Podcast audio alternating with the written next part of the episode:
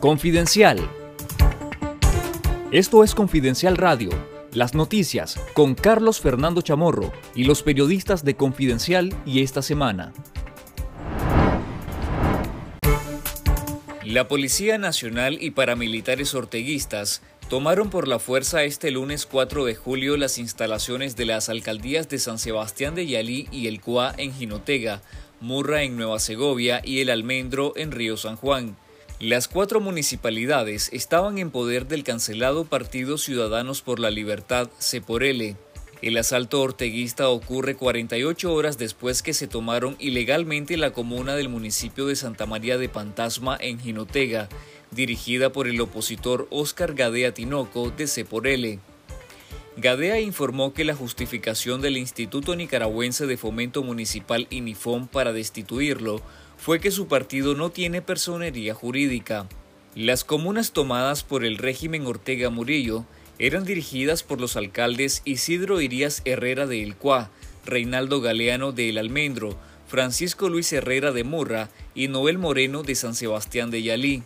Olga Valle de Urnas Abiertas denunció que algunos trabajadores de las municipalidades tomadas permanecen asediados en sus viviendas. Agregó que han intentado conocer la situación de los alcaldes, pero no han logrado establecer comunicación.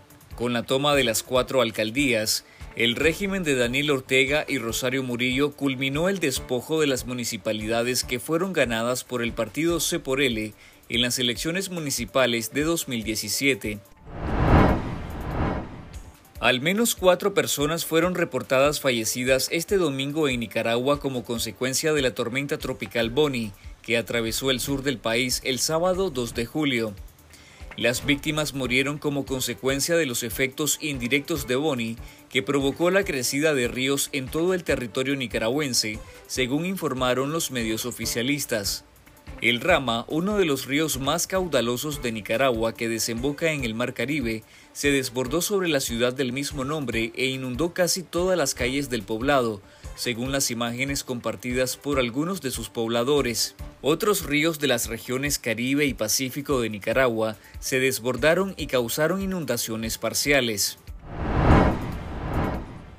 El arzobispo de la Arquidiócesis de Managua, el cardenal Leopoldo Brenes, lamentó este lunes el cierre y disolución ordenada por el oficialismo de la Asociación Misioneras de la Caridad de la Orden Madre Teresa de Calcuta, que brindaba asistencia humanitaria. Lamentamos profundamente el dolor de tantos hermanos nuestros que ya no tendrán las atenciones que recibían de las hermanas, señaló el cardenal Brenes en una declaración pública. La disolución de las misioneras de la caridad junto a otras 100 ONGs fue aprobada con carácter urgente y sin debate el miércoles pasado por los 75 diputados sandinistas y sus aliados. El cardenal Brenes destacó que la Fundación de las Hermanas Misioneras de la Caridad Santa Teresa de Calcuta brindaban asistencia a los más pobres de nuestra sociedad nicaragüense. El preso político Douglas Alfredo Cerros Lanza fue enviado a su casa este domingo 3 de julio, informaron a Confidencial fuentes cercanas al caso, después que el sistema de justicia le otorgó el régimen de convivencia familiar. El reo de conciencia fue detenido el pasado 6 de noviembre, en la víspera de las votaciones nacionales en las que Daniel Ortega y Rosario Murillo se aseguraron un mandato más tras detener a los principales candidatos opositores, líderes cívicos y políticos. El preso político estaba detenido en el sistema penitenciario de Estelí y lo llegaron a dejar a su vivienda en una camioneta del penal. Cerros Lanzas fue condenado en febrero pasado a 12 años de cárcel por los supuestos delitos de conspiración y propagación de noticias falsas.